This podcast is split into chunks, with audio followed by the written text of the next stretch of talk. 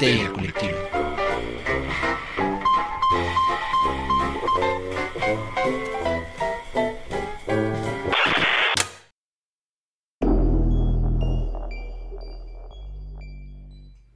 Esto es Histeria Colectiva, el programa donde Fernando Santamaría, el Dr. Braham y Ricardo Medina se sientan alrededor del círculo de invocación para abrir la caja de Pandora y volarse la tapa de los sesos para platicar sobre ficción, magia, ocultismo, casos supernaturales, literatura y todo lo que tenga que ver con la cultura del horror. Buenos días, buenas tardes, buenas noches, donde sea que se encuentren, donde que se encuentren. Gracias por entrar y sintonizar su ancho de banda para que todo el terror a sus oídos llegue y pues gracias por dejarnos entrar a sus hogares. Quédense en casa, cuídense mucho. Eh, si no se han vacunado, corran a vacunarse. Si la vacuna no ha llegado, esperemos pacientemente. Y pues lo importante es que superemos todo esto juntos. No ha terminado, ya todo se normalizó, pero no significa que haya acabado. Entonces cuídense muchísimo. Si son trabajadores esenciales, muchas, muchas gracias por mantener el mundo girando. Y pues eh, yo soy Fernando Santamaría y les doy la bienvenida al piso 666 de Evil Inc., mejor conocido en Latinoamérica como Corporación Malito.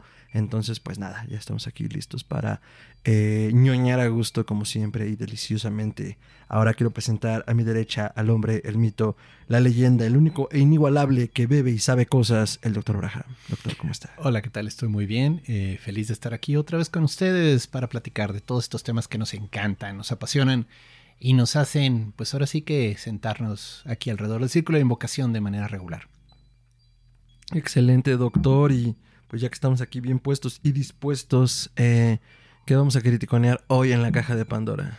Hoy en la caja de Pandora sale un terrible gancho porque vamos a hablar de Candyman. Candyman. No, ese Candyman no. Candyman, 1992, un tremendo peliculón basado en un relato llamado The Forbidden de Cliff Barker, que eh, mana de los libros de sangre. Mana, libros. Entonces, eh, una gran historia en realidad. Eh, yo no había tenido la oportunidad de verla, aunque era una recomendación de años del doctor, por supuesto, porque así son todas las cosas que veo ahora. Cosas que me recomendó el doctor hace cinco años. Pero las veo y las leo, doctor. Sí, las vemos. Está sucediendo. Las vemos cuando hay un remake y tenemos que revisar la original para verla. y ahí es cuando Fernando al fin la ve. Entonces, bueno, de alguna forma está pasando. Eh, habían hecho mucho escándalo justo los fans eh, de Hueso Colorado, de tanto de Candyman como de Barker, por la adaptación. Yo suelo ser muy reservado con esos escándalos porque siempre considero que tenemos que tener la mente abierta a nuevas visiones de diferentes relatos o de diferentes películas. Eh, pero el doctor que sí se aventó la original de remake ya nos hablará de eso más adelante, qué pasó con Jordan Peele y su Candyman de 2021. pero antes de eso, pues nuestra reseña sin spoilers, doctor. Doctor Candyman. Candyman, película de 1992, basada en un relato de Cliff Barker. Miren, la película se basa, sin estar en spoilers, de las leyendas urbanas. O sea, yo sé que ya en esta época de las creepypastas y del Slenderman, todo esto pues ya está más cantado que lo cantado, ¿no? Pero esto es un relato que en aquel momento, vaya, no había el internet como había ahora. O sea, realmente hay un momento en el que uno de los protagonistas está escribiendo en una computadora y si es de esas, ay, cositas, así, cajita de plástico con letritas solo de color verde intenso. Y, y bueno, ¿de qué trata más que nada? Sin hablarles de spoilers. De cómo la gente genera leyendas. Y las leyendas urbanas, cómo nos influyen. Y cómo estas leyendas a veces pues tienen un dejo de verdad detrás, ¿no? O sea, puede haber muchas este, recomendaciones de los abuelos de no comas agua de sandía si tienes muy caliente el estómago porque te tuerces. Oh, es que sí te cayó bien pesado, cenaste sandía, güey. sí, sí, sí, va en serio. son, cosas que dices, bueno, ¿y en qué momento quién lo descubrió? Para eso se inventaron los Mythbusters. Pero aquí tenemos a una estudiante de antropología eh, que está tratando de desentrañar el misterio precisamente de una leyenda urbana que se llama el Candyman. Quien, bueno, en teoría es responsable de muchos homicidios y ella cree realmente que, bueno, pues es una especie de coco local. O sea, que la gente cuando no puede canalizar este, el horror de la realidad de vivir en medio de una zona de pobreza, controlada por pandillas, con una violencia tremenda, comienzan a inventar esta razón de que no, es que el Candyman lo mató, ¿no? Y entonces ahí para ella, pues, en realidad es pues, desenmarañar esta creencia. O sea, se acerca como un estudiante de antropología, no espera realmente nada sobrenatural. En realidad lo único que piensa es que pues ha de haber pandilleros que se fingen ser el Candyman. Quien, como descripción gráfica, es un hombre de color, es negro, tiene en un muñón en su mano derecha y en vez de mano tiene un gancho. Hay toda una razón por ello. Y bueno, obviamente con el gancho te mata. Y eh, pues la leyenda es que si te atreves a ponerte frente de un espejo y dices su nombre cinco veces y apagas la luz, se aparece y te mata. Así de fácil, así de rápido, así de bonito. Pero claro, hay más Sí, detrás precioso. hay más detrás de la película, ¿no? O sea, no es solo este el coco. Hay una profunda crítica social que está muy interesante. La verdad a mí me gustó mucho y lo comentaba con Fer. Porque sí te presenta Barker el tema de cómo aislamos a la gente pobre, ¿no?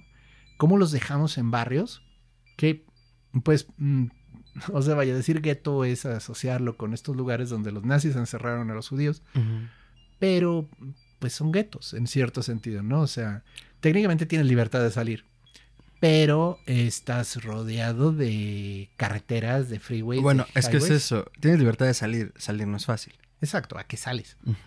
Entonces, pues son zonas donde tienen encerradas a la gente pobre, que la policía no entra. Todos tenemos en nuestra ciudad algún lugar así, estoy seguro de ello. Aquí en la Ciudad de México podríamos citar algunas. Pero estoy seguro que en cualquier ciudad de cualquier país existe un barrio al que sabes que la policía no va. O sea, que si hay una llamada de emergencia, que si se pide ayuda, híjole, lo piensa la policía para ir. Porque pues, normalmente es una zona de mucho crimen, de mucha violencia, y no quieren meterse en problemas. Entonces, por lo mismo, pues evitan esa bronca, ¿no? Entonces, bueno, este, desde esa perspectiva está muy interesante la película, porque ya te está planteando de esta situación de hay algo que está matando gente y la verdad a la policía le vale gorro. ¿Por qué? Pues porque ahí se matan diarios, o sea, ahí son, siempre se está matando por droga. Es el clásico de nuestros periódicos de hoy, ¿no? Algo debió de haber hecho para que lo mataran. Claro, Sí, por supuesto. algo debía, ¿no? An- Andaba en malos pasos, dicen las tías. O luego ponen en los periódicos ajuste de cuentas. Y dices, Exacto. ¿Te consta? Pero bueno, de ahí parte la historia, ¿no? Y entonces esta chica, pues en su obsesión con hacer una tesis que sea original, porque también sale el ambiente académico que es rancio, apestoso y misógino como la fregada, donde demeritan totalmente su esfuerzo, demeritan totalmente lo que hay. A ver qué puedes decir que yo no dije hace 10 años del Candyman. Porque sí leíste mi tesis, ¿verdad? Sí, es la disertación, ya tiene 10 años. Qué asco. Sí, o sea, pero el punto es, ella realmente no está viendo el libro, o sea, ella no se está yendo a los documentos, ella se está yendo a la gente. Y la gente realmente dice, es que sí hay un monstruo que nos mata. Y hasta miedo tienen de decir su nombre, hasta miedo tienen de hablar de más, porque dicen, es que si te digo esto, él viene y me mata. Entonces, eh, pues, ella como que dice, bueno, es que esto no es real, o sea, esto es una mentira. Al final es una, es una invención, o sea, es una figura que se inventaron para poder purgar este horror en el que viven. Hasta que no. Sí, entonces, eh, perdón, justo, justo la historia va de eso y pues obviamente todos los problemas que conlleva para alguien en esa posición tanto antropológica como pues es una mujer blanca entrando a un barrio negro. Entonces, por supuesto que hay, un, que hay recelo, por supuesto que hay este un- una limitación de pues aquí no puedes pasar, si yo no puedo pasar tú tampoco. O sea, sí hay una crítica social fuerte de fondo, aunque se sienta por encimita o muy, muy, muy escueta. La verdad es que todo, todo lo que sucede dentro de la película, pues tiene que ver con esa eh, segregación, ¿no? Entonces, eh, eh, incluso como ella reconoce que el hecho del espacio donde vive eh, iba a formar parte de ese otro lugar, ¿no? O sea, dice, es que, pues básicamente los edificios son iguales, solo que pues este es de lujo y los otros no, ¿no? Sí, sí, la construcción era igual, pero se dieron cuenta que la carretera iba a dividirlos Ajá, y nosotros estábamos quedando del lado bueno. Ajá. Entonces, pues, este lo arreglaron para que luciera mejor, pero los cuartos, la configuración es muy parecida. Ajá, entonces como eh, a lo que iba con esto es como en las grandes ciudades sobre todo y aquí en la Ciudad de México pues muy evidente esta brecha eh, de desigualdad, eh, de pobreza contra la riqueza y en lugares como Santa Fe u otras este, zonas que justo está la zona marginada pegada a los grandes residenciales, ¿no? Y toman fotos aéreas que se ven impresionantes Eso sí. donde es evidente esa desigualdad, ¿no? Entonces, Candyman gira alrededor de eso eh, y como bien dices, ¿no? Pues a- en principio al creer que están canalizando esa violencia que no pueden eh, procesar, eh, pues se topa con una fuerza de la naturaleza y una fuerza colectiva. eh, ya veremos más ratito por qué. Que está. mm, eh, ¿Tiene una pues, razón? y- eh, tiene una razón y está a diestra y siniestra defendiendo un territorio de una forma que no entendemos en principio. Entonces, eh, pues, es impresionante. La verdad es que eh, creo que la historia se mueve bastante rápido, pero lo suficiente para poder estar enganchado. Y a mí me mantuvo aquí todo el tiempo, en realidad. Eh, sí, tiene muy buenos momentos. A veces de repente entran en el diálogo clásico de las películas de los 90. Y hay un poquito de. mm, Ok, quiero adelantar esto, pero no dura mucho. O sea, digo, tres minutos de plática y pasa algo impresionante. Se cataloga como un slasher, en mi opinión, porque Sí. efectivamente es algo que está matando gentes, ¿no? Y las está matando con un gancho. Hay tripas, hay mole, hay ciertos elementos muy freaky creepy, muy de Barker. O sea, esa onda de de repente Barker de meter insectos o cosas que no parecen que deberían estar donde deberían estar. Está muy bien logrado. O sea, en general, este. Ah, Barker trabajó directamente como productor en esta película y se nota. O sea, la verdad, eh, está muy, muy fiel al cuento. De hecho, los fans muchas veces dicen que es difícil de saber si es mejor el cuento en los libros de sangre o es mejor la adaptación, la primera. Mm, Porque, bueno, también ya dentro de todo este tema, despuésito de la de Candyman, este, bueno, como cuatro años después, sacaron una otra segunda parte, mm, no tan afortunada, y luego sacaron una eh, directo video ya casi al final, ahí por los 2000 que de nuevo no es muy afortunada. ¿En qué se basan este, las otras dos? Nomás para, para explicarles. De nuevo, comunidades marginadas. O sea, la magia de la historia del Candyman es precisamente la comunidad marginada, aislada, que tienen este problema, ¿no? Entonces, la segunda parte es en Nueva Orleans, igual, la comunidad pobre, pues vaya, todo el mundo vio las noticias de Katrina, sabe lo difícil que fue la situación ahí, porque pues es una ciudad con una alta desigualdad. Y luego la tercera se van a Los Ángeles, donde igual, pues la comunidad latina, ¿no? Entonces, en todas ellas, pues siempre es el tema, ¿no? O sea, eh, ¿qué es Candyman? ¿Quién es? ¿Qué, qué, por qué, cómo? Bueno, te lo van tratando de explicar, ¿no? Como va ocurriendo en todo este cine del slasher que tratan continuamente como que de expandir la franquicia, explicándote más del personaje, de dónde viene, su historia, las razones, ¿no? Pero yo creo que la primera es la que vale la pena. O sea, en general, las otras explican algunos detallitos que realmente mm, ayudan, pero no, no mejoran. O sea, no es la mejor. El actor que interpreta a Candyman, este Tony Todd, está, estábamos hablando de él, Fer y yo, es muy buen actor. O sea, el señor, vea, curiosamente, ya que le chacas toda su trayectoria, el señor hubo, una- hubo un tiempo en que hacía de- tres películas por año. O sea, obviamente no protagónico. Casi siempre era secundario importante, pero estuvo en películas desde Platón, Pelotón, perdón, hasta La Noche de los Muertos Vivientes de los noventas. O sea, el señor estuvo en todos lados. O sea, y, y tiene muy buena personalidad. O sea, me gustó mucho en la película que no es este villano silencioso fuerza de la naturaleza que parece imposible de vencer, o sea, que es como Jason, ¿no?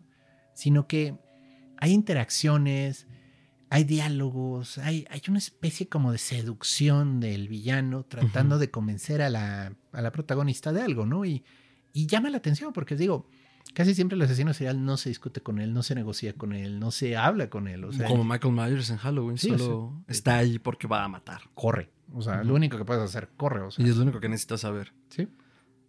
Sí, no, pero aquí hay, aquí hay un endulzamiento justamente como de al oído de- de- del asesino y su víctima, ¿no? Y, y también una de las grandes premisas del Candyman es como lo que me ha sucedido no tenía por qué sucederme y ahora por eso pagarán con la sangre de inocentes. Ajá. Entonces es mucho de su motivación para, para matar, ¿no? Entonces, eh, sí, lo, lo de- lo de los insectos no lo había pensado hasta ahorita, tienes toda la razón.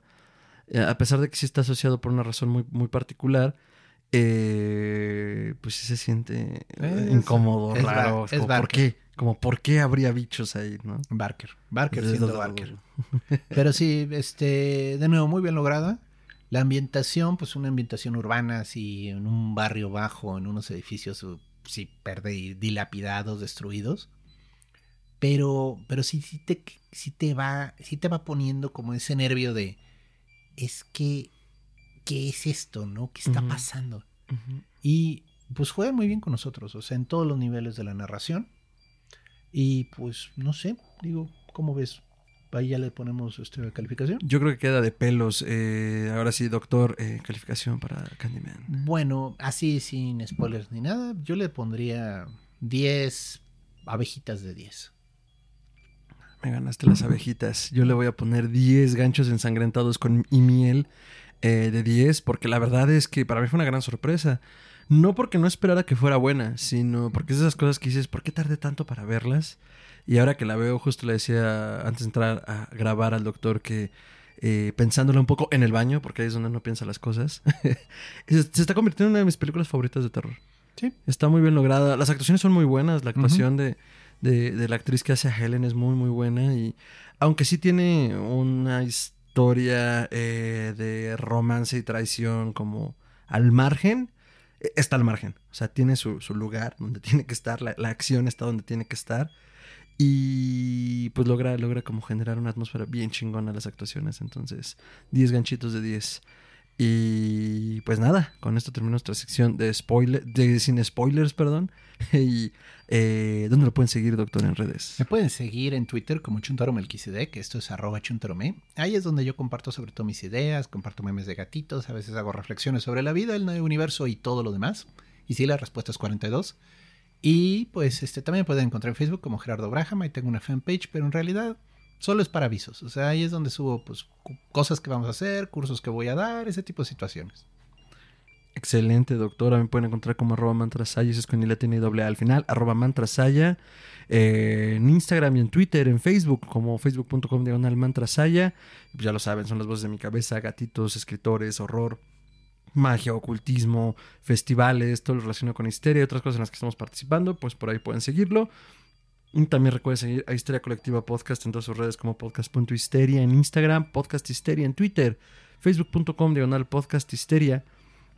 Eh, y eh, nos pueden escribir en las cajas de comentarios eh, sus añadiduras, sugerencias de temas, cualquier cosa que quieran hacernos llegar o a través de nuestras redes sociales y en el correo electrónico histeriacolectivapodcast.gmail.com y recuerden visitar www.histeriacolectivapodcast.com para eh, seguir más contenido. Ya estamos allí dándole una tuneada al sitio para que puedan revisitar y revisar las reseñas de lo que se viene y eh, también más información relacionada con los episodios. Entonces, pues ya saben, denle clic y ahí nos vemos. Expandan la infección. Y ahora sí, doctor, spoilers. Spoilers, spoilers, spoilers. Candyman 1992, un peliculón que eh, pues entraba en una década en la cual la humanidad había o sentía que había alcanzado su cúspide, nada nos podía malir sal y en realidad nuestros problemas en las ciudades eran pocos como la pobreza y lugares como Los Ángeles lo resolvieron generando realmente guetos donde no podía salir la gente, algo conocido como Skid Row.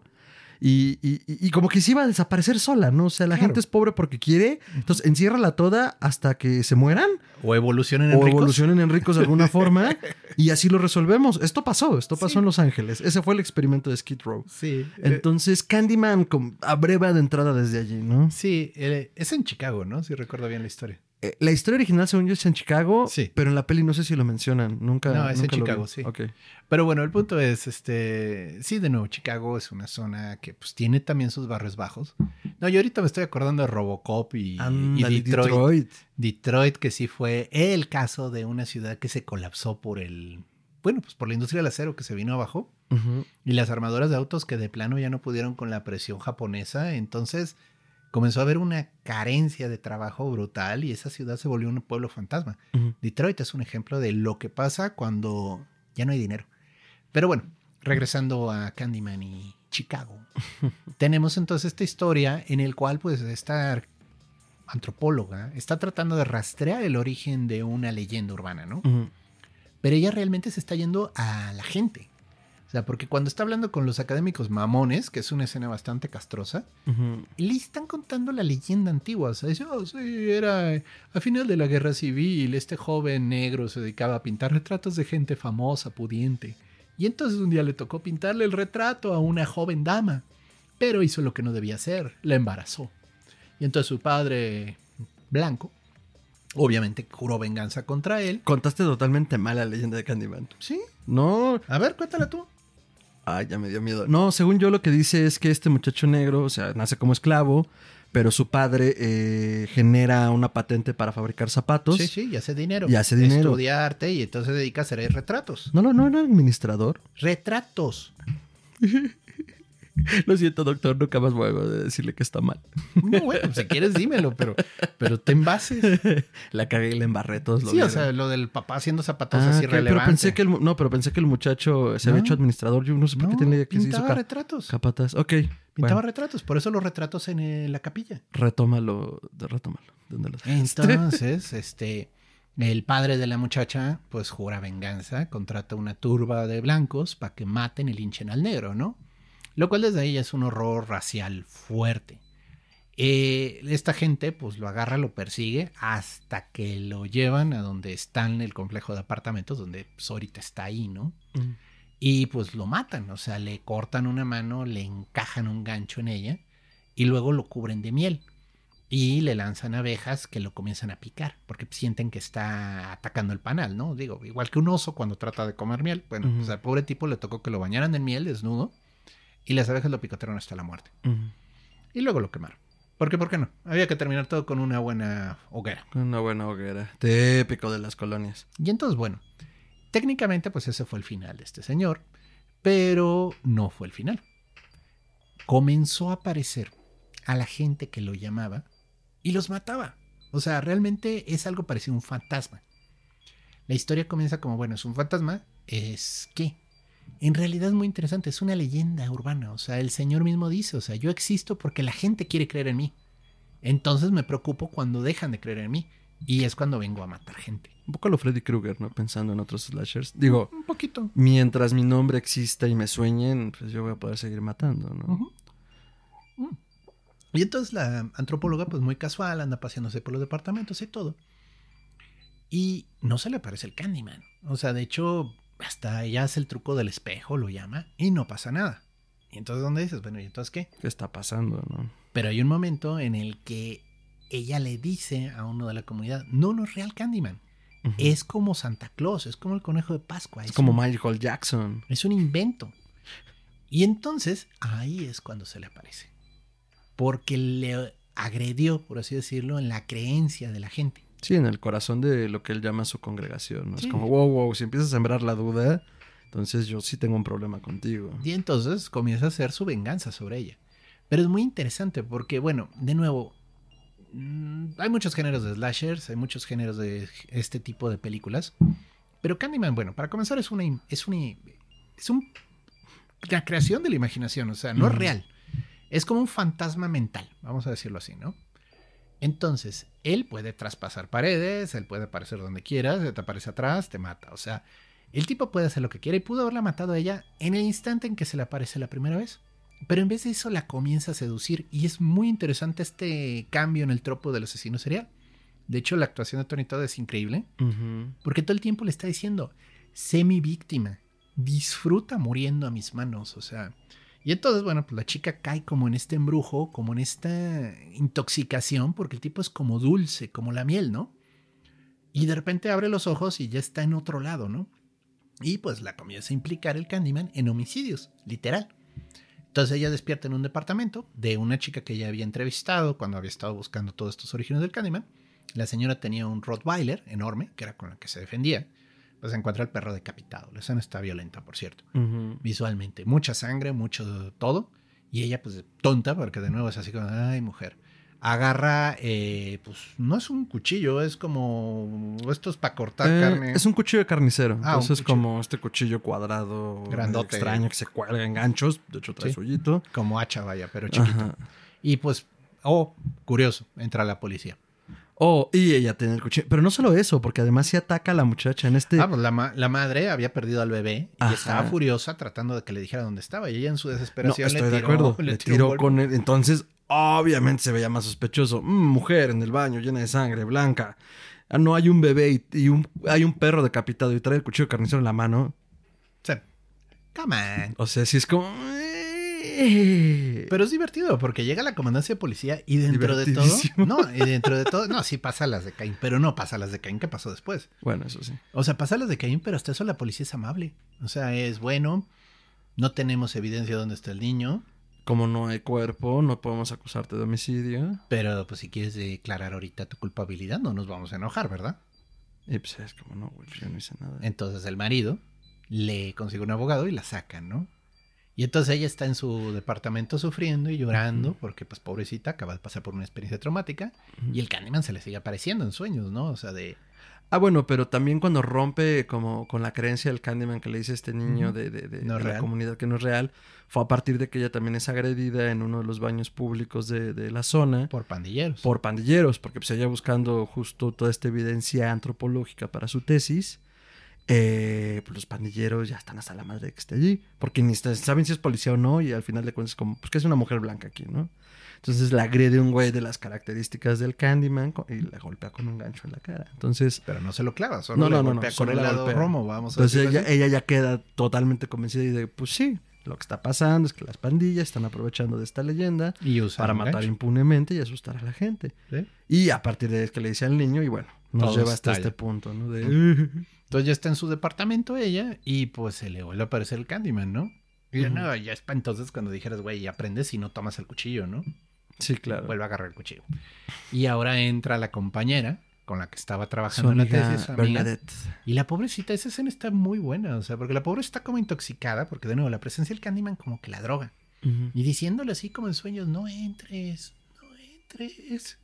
Tratando de articular. Y Aquí pues, está. entra la pobre Bernadette y así le va. Entonces ella despierta, abre los ojos, tiene el cuchillo en la mano, de nuevo toda ensangrentada. La amiga, pues ahora sí, abierta en canal. Abierta en canal y hasta como verde. O sea, Sí.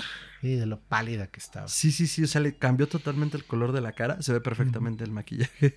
Pero ustedes entienden la idea, ¿no? O sea, de ¿por qué estaría verde si. Bueno, además se la acaban de matar, ¿no? Entonces, no, no, no. Genera una escena espantosa el chingado Candyman. Y ahí sí, a la policía le cae con su amoroso brazo de la ley y pues, ya, o sea, suficiente, o sea, ya es suficiente evidencia para condenarte 10 veces. Y además te vamos a mandar al asilo mental. Ella pues acaba en el asilo mental, entonces está con sus crisis de que despierta y está el Candyman al lado diciéndole, sé mi víctima. Y ella pues entra en crisis psicóticas, vamos a llamarlo así, porque eso era lo que los enfermeros veían. Y pues órale, drogala, ¿no? Así está en el que abre los ojos y despierta, abre los ojos y la vuelven a drogar. Y pues antes de que se dé cuenta ya pasó un mes.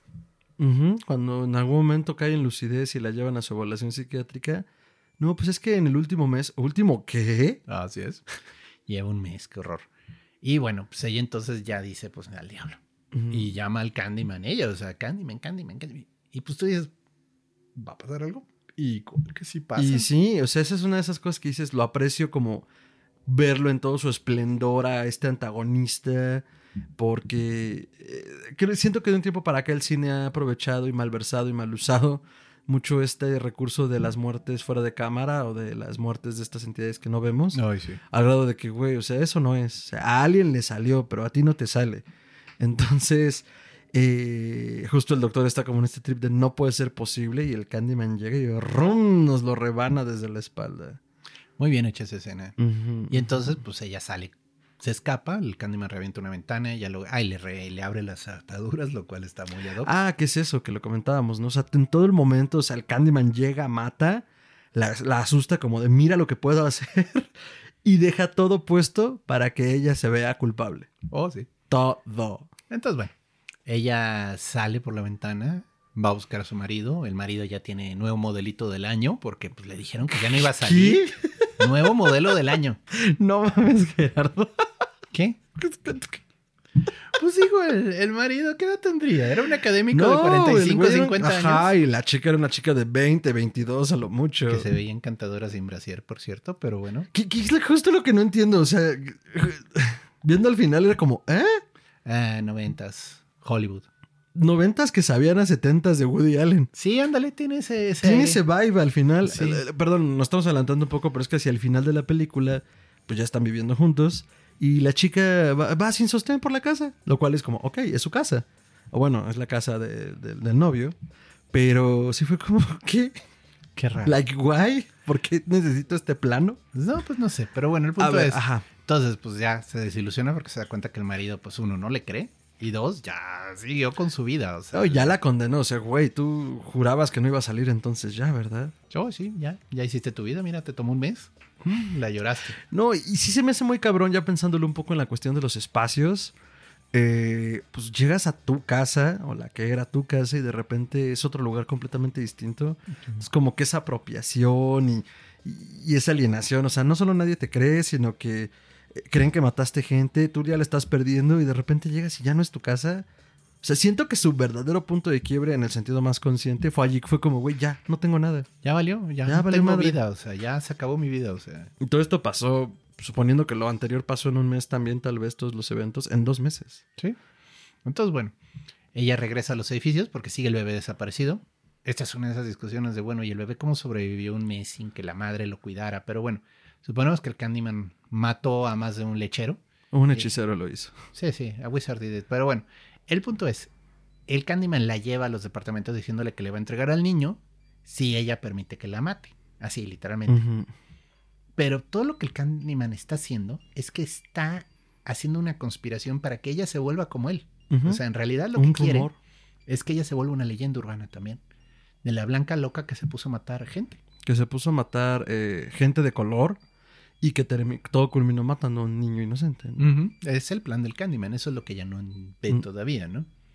Entonces es interesante porque dentro de todo lo perverso que puede parecer el Candyman, tiene un plan. O sea, él quiere compañía. Al final está buscando a alguien que acepte volverse como él, aunque ella no lo entiende todavía, ¿no? Entonces, bueno, tienen ahí una pequeña persecución. Acaban en un... Esta comunidad tenía una fogata anual en la que hacían una tremenda, tremenda montaña de basura. Pero esa fogata no tenía que ver con el Candyman en principio. En principio no. Ah, es que eso no me quedó muy claro al final. Es Ajá. un festival o algo así decían. Entonces, eh, ella oye llorar al niño desde dentro de los escombros, se mete, y, pero la gente ve que está entrando ella ahí y ven a alguien con un gancho, ¿no? Y entonces dicen, ahí está el Candyman, vamos y de a hecho, matarlo. ajá, el, el niño con el que ella había hecho ella había hecho contacto y le dijo el Candyman no es real, es el primero que la ve. Güey, ahí está, ahí está, vamos a quemarlo, ¿no? Y entonces toda la comunidad se pone afuera, todo era plan del Candyman, Por su pollo. y pues a- prenden la fogata antes de tiempo, ¿no? Entonces la pobre mujer está dentro quemándose, y bueno, logra escapar quemándose en el proceso fuertemente, porque no, no sale intacta, o sea, pero logra salvar al bebé. Entonces le entrega a la madre al niño y pues te dan a entender que muere al poco tiempo, porque la siguiente escena es Su funeral. funeral. Y, y es bonita porque están pues los blancos, los académicos, llorándola, claro.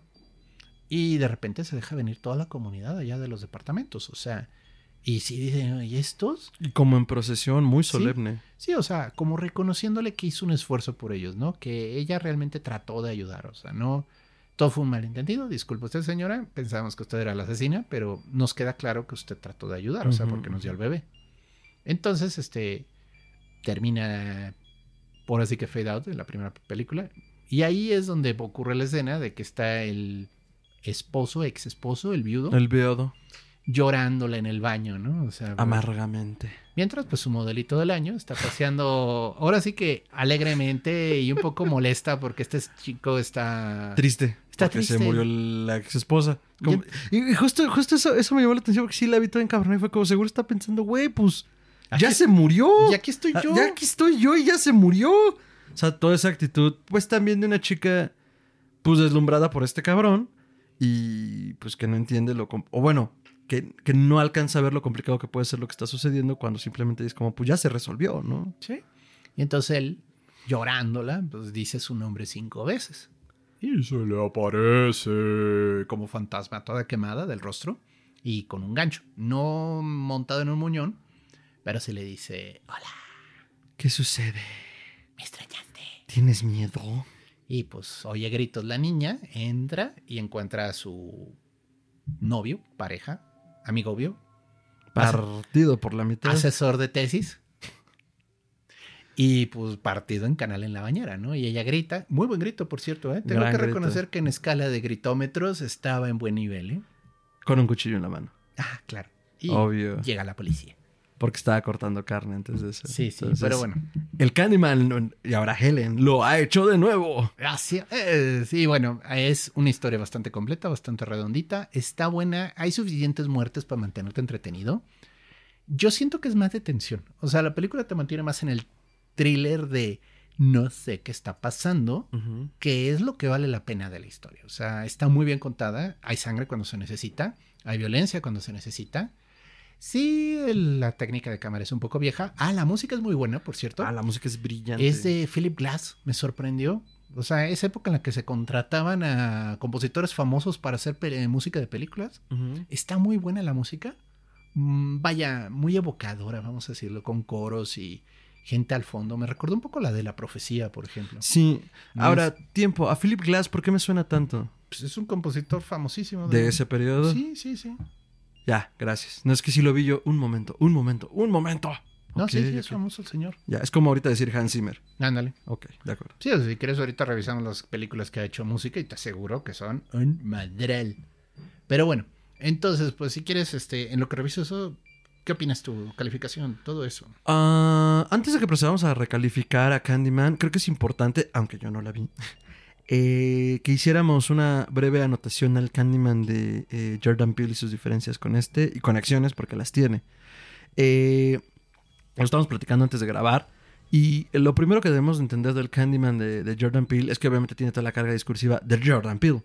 Que si has vivido bajo una piedra o no estás familiarizado con la filmografía del director, eh, tiene un gran contenido racial justamente, ¿no? De reclamo, de señalar la injusticia y de señalar lo que vive eh, la comunidad eh, negra, afroamericana y africana en distintas partes del mundo. O sea, Peele tiene muy clara esa crítica social. Si recordamos brevemente Get Out, pues trata justo de toda esta incomodidad que existe de un joven norteamericano, un joven afroamericano, de vivir en una América blanca. Y no solo eso, sino que al final, y eh, yo no quiero spoilerles Get Out, si quiere hacerlo el doctor lo hará, pero bueno, así al final trata de eh, cómo incluso esta América Blanca genuinamente envidia a, a- a- a los afroamericanos en cuanto a sus capacidades, o sea, reconocen sus capacidades en- desde términos raciales blancos, pero es como, no puedes tenerlos tú, así Sí. que te los voy a robar. Sí, Entonces, no, bueno. no sería ideal. No sería ideal que tú los tuvieras, pero yo sí, O sea, sería perfecto. O sea, imagina. solo te hace falta ser blanco. Exacto. Entonces, bueno, Jordan Peele ahí aterriza como un rayo y, y- y pone en claro eso. Después hace Oz, que en términos de película y de guion, a mi parecer, se cae a la mitad tremendamente, así desde acá al piso. Y eh, aunque te- tiene el mismo discurso, y finalmente hace este. coproduce Lovecraft Country, que trae de calle y desde el argumento esto, de hacer la- la- la- el señalamiento racial de la América Blanca y de la segregación actual. Con una historia de los 50, pero escrita por un hombre blanco, Matt Roof, que escribe el libro original, y ahora nos presenta Candyman también con esta cara discursiva de eh, la segregación en la América Blanca del siglo XXI. Sí. Bueno, miren, de nuevo, recordemos, estamos hablando ya de la nueva de, de este señor Peel. Personalmente a mí no me gustó. O sea, les voy a ser muy honesto. Siento que cae precisamente en tropos que estábamos criticando hace unos momentos. Cuando llega la hora de las muertes, no se ve la muerte. O sea, literalmente él está siendo un asesino invisible y la persona solo cae al piso degollada o parece que algo lo arrastra por el suelo nunca te está nunca se está molestando en mostrarte una muerte directa. O sea, siempre está ocurriendo y no se va el asesino. Ok, esto ocurre pues ya en un Chicago posterior, prácticamente pues unos 20 años después de lo que ocurrió con la primera película, y todo el barrio donde ocurre esto, Cabiri Green creo que se llama, está gentrificado. Porque ahora la ciudad se expandió y se volvió atractivo el lugar, ¿no? Se volvió interesante, se volvió cotizable. Es una burbuja inmobiliaria. Y entonces mueven a todos los negros a otra zona, porque pues, qué asco. Y entonces este, ahora son rentables estos condominios, ¿no? Que es, de nuevo, es este discurso de, del desplazamiento, ¿no? Desde ahí dices, bueno, ok, vale, señor Pili, tiene razón, la gentrificación hace daño y está mal. Y entonces, bueno, sigue siendo el mismo lugar. Entonces la historia de este pintor, que pues este, tiene un problema creativo porque no está encontrando cómo canalizar su obra. Eh, este chico es de color y descubre pues, la leyenda urbana del Candyman, ¿no? que ya nadie hablaba de él. Pero alguien se la cuenta y entonces comienza como a canalizarla Y pues a partir de que comienzan a hacer pinturas basadas en la historia del Candyman, comienza a haber gente que se atreve a decir el nombre, ¿no? Y bueno, de los detalles que a mí me parecen molestos de la nueva versión es, de todas las muertes que hay, todas son de blancos. O sea, el Candyman aquí comienza a matar blanco tras blanco, tras blanco, tras blanco, estúpido, que se, pone frente a un espejo y dice, Candyman, Candyman, Candyman. Y entonces, pum, se le parece y lo mata. Pero nunca ves a Candyman. El chico se comienza a convertir en Candyman. Y ya, pues conforme va avanzando la historia, o sea, él va a hablar con su madre y descubre que es el bebé que secuestró el Candyman, ¿no? Hay puntos a Jordan Peele porque está divertido eso. Entonces esto se podría llamar Candyman 2, el hijo de Candyman. Pero bueno, el punto está de que eh, ya al final, y de nuevo se los estamos adelantando, es con spoilers, discúlpenos. La razón por la que esta persona de la lavandería le dijo al pintor todo el show de la historia del Candyman era precisamente porque él consideraba que necesitábamos al Candyman de vuelta.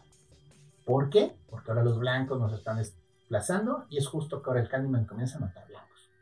Entonces el Candyman en los ojos de Jordan Peele se vuelve este vengador anónimo de la negritud, vengándose de los blancos que despojan a los negros, ¿no? que les quitan las oportunidades, que no los dejan crecer, que, pues, como en su discurso heredado, les tienen envidia.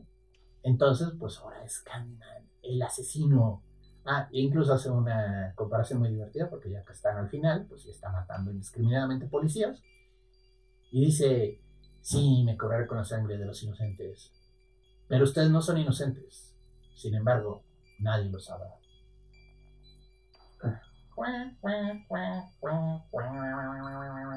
Todos estos universos narrativos se sostienen por premisas muy básicas que no puedes romper. el motivo de tus personajes. Pues. Y, la verdad, yo no la he visto, tampoco puedo hacer una crítica eh, eh, lo más objetiva posible, porque tampoco la he visto, pero creo que por la historia de origen del Candyman, sí se vale, o sea, no solo se vale, sino que como recurso narrativo le queda perfecto al Candyman convertirse en un megador de la segregación. Pero así como me has contado, siento que tal vez no fue la manera más afortunada de contarlo. Decir, ok, buena premisa, dar una buena historia. Y la historia no fue buena.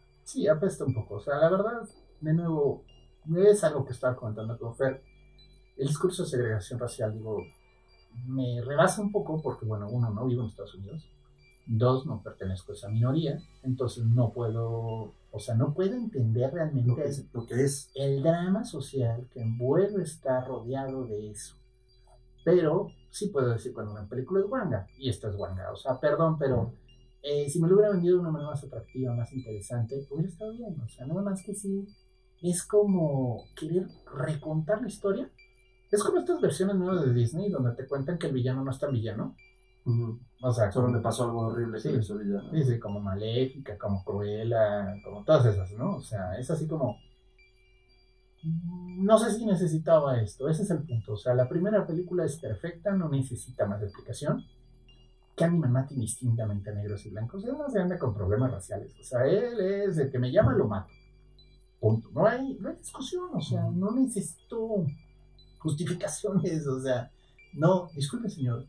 ¿Es usted blanco? Porque entonces no tengo que matar. No, y mira, yo creo que al final, insisto, si vale esa resignificación, sale. O sea, ese Candyman no ocupa, este sí, pero pues hazme una historia convincente, en donde yo entienda o, o, pueda observar cómo se da esta evolución de, este, de, este, mito, de esta leyenda urbana, ¿no?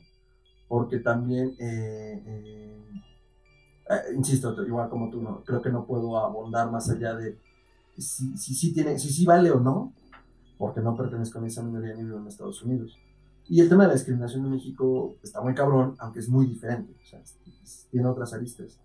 Pero volviendo al punto, siento que Pil ya está cayendo en esta zona de confort donde eh, incluso no me siento cómodo diciéndolo porque tampoco yo soy un gran escritor, pero que de lo que vimos en Get Out, a lo que me cuentas que vimos en Candyman, de lo que he visto en otras cosas, pues como que ya están flojas las historias. Ya, ya los recursos a los que, con los que ha tenido éxito los está reciclando y no está renovando la narrativa o no nos está entregando narrativas sólidas donde digas, bueno, sí, ok, tienes razón, esta historia está chida, ¿no? es Jordan Peele siendo Jordan Peele. O sea, es como Tim Burton, o sea, por citar otro director, o sea, ya Tim Burton es un género en sí, o sea, él no necesita explicarte de qué va a ser su película, sabes que va a ser rarita, que va a tener cierta afección hacia lo oscuro y macabro, pero al final no es tan malo. Y digo, es Tim Burton. Sí, eso sé yo. Yo disfruto algunas, no me gustaron las de Alicia, pero eh, disfruto algunas de ellas. Este Jordan Peele parece que ya se está volviendo el director cómodo para tener en Hollywood, que hable del tema de la segregación racial y está bien que ocupa un nicho. O sea, entonces los mismos estudios pueden decir, oh, pero tenemos a Jordan Peele que habla de este tema, ¿no? Y siento que eso le puede cerrar también las puertas a otros creadores. Pues es el problema. ¿no? Ya tenemos a Jordan Peele, ¿por qué necesito otro escritor, escritora o director, directora de color? Sí, es, como, es que no es así tampoco, ¿no? ¿Qué me vas a dar nuevo, no? Pero esto es una onda muy de Hollywood. Ah, sí, claro. Entonces, bueno, pues tristemente Candyman no me pareció buena, no vale la pena, no entrega nada diferente. Candyman 2021. 2021, no entrega nada diferente y por lo mismo, pues la verdad, o sea, hasta, hasta cuando Fer me dijo, ay, es que no lo alcanzo a ver, ay, ni te esfuerzos. Sí, porque la idea en realidad de esto era ver Candyman en la viejita, ver el remake y discutir sobre las dos. Y justo al momento que ya no la vi, pues fue como que discutamos la, la, la, la viejita, la buena, sea, que vale la pena. y hagamos el comentario sobre, sobre la de ahora, ¿no? Entonces, eh, pues eso con Candyman eh, 92 y nuestro comentario sobre Candyman 2021. Doctor, calificación Candyman 1992. Mm, Es muy buena película, 10 abejitas de 10. Excelente, se mantiene. Yo le sigo viendo 10 ganchos escurriendo de miel y sangre. E insisto, se- entre más la pienso ahorita está convirtiendo en una de mis películas favoritas porque eh, quizás de ese género, si lo estamos metiendo en el slasher, favorito, favorito, favorita por el mole y por todo y, y- y los temas, eh, pues hay en la calle del infierno. Es muy buena. La 1, la 1 es espeluznante, es espectacular. Pero Candyman, como dices, el slasher le da, le, le da un giro totalmente distinto. Y aunque, por ejemplo, en PC en la calle del infierno, Freddy Krueger, hay un tema de una carga sexual impresionante porque adolescentes y, y- y las muertes y todo lo que hace. eh, hay una diferencia entre esta carga sexual y esta carga erótica que tiene más bien Candyman, ¿no? Una carga, sen- una carga sensual y no sexual. Eh, ya será ahí algo a lo mejor de lo que escribamos después. Pero bueno, sí, 10 ganchitos escogiendo de 10 y la verdad es que eh, si no la han visto, corran ahora mismo. Eh, ya se les spoilearon, pero corran de todas maneras. No vale mucho la pena, ¿eh? Eh, ajá, no, no, no le hacemos justicia con una crítica de este tipo. Sí tienen que verla. Hay varias escenas muy buenas. Este, está chingón. Entonces, dense grasa o dense. Sí, y bueno, la de Jordan Peele, yo le pongo una, una abejita. de 10. Madre mía, yo eh, no aplica porque no la he visto. Pero si ustedes ya la vieron, coméntenos en la caja de comentarios qué les pareció. Eh, si piensan que estamos siendo marihuanadas o están de acuerdo con nosotros, eh, nos va a encantar leer las diferentes opiniones sobre el Candyman de Peel.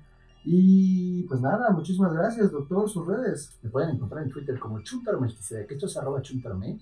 Dense una vuelta, ahí comparto memes de gatitos, me, tablillas de uniformes de maldición y diferentes temas. Es muy divertido, dense una vuelta. Excelente, doctor. Eh, antes de darles mis redes, eh, quiero encontrar que se me fue. Lo que le pasa a Helen me recuerda mucho un cuento de García Márquez que se llama eh, Solo vine a hablar por teléfono, Mm. que pueden encontrar en el compendio de eh, extraños, eh, no, extraños Peregrinos, 12 cuentos. Y este, pues básicamente tiene que ver justo con cómo la realidad conspira en tu contra para que termines en una situación de la que nunca habías pensado estar cuando solo habías ido a hablar por teléfono. Lo recomiendo mucho. Y bueno, me pueden encontrar como eh, arroba mantrasaya, eso es con el doble al final en Twitter, en Facebook, facebook.com diagonal eh, mantrasaya, Instagram mantrasaya. Y pues ahí están todas las voces en mi cabeza, memes de gatitos, los Simpsons lo hicieron primero, también Lovecraft, Expedientes Secretos X son vida, y pues todo lo que esté relacionado con el terror pueden encontrarlo por allí. Y eh, pueden seguir Histeria Colectiva Podcast en todas sus redes como Instagram, eh, podcast.histeria, Twitter, podcast histeria, Facebook como facebook.com podcast histeria.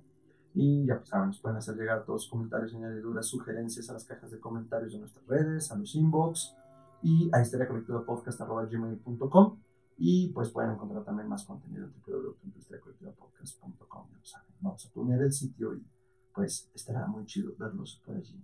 Entonces, doctor, audiencia muchísimas gracias por dejarnos entrar a sus casas, a sus hogares, a criticonear otra película con otra reseñoña y nos vemos en la siguiente emisión. Hasta pronto, hasta pronto.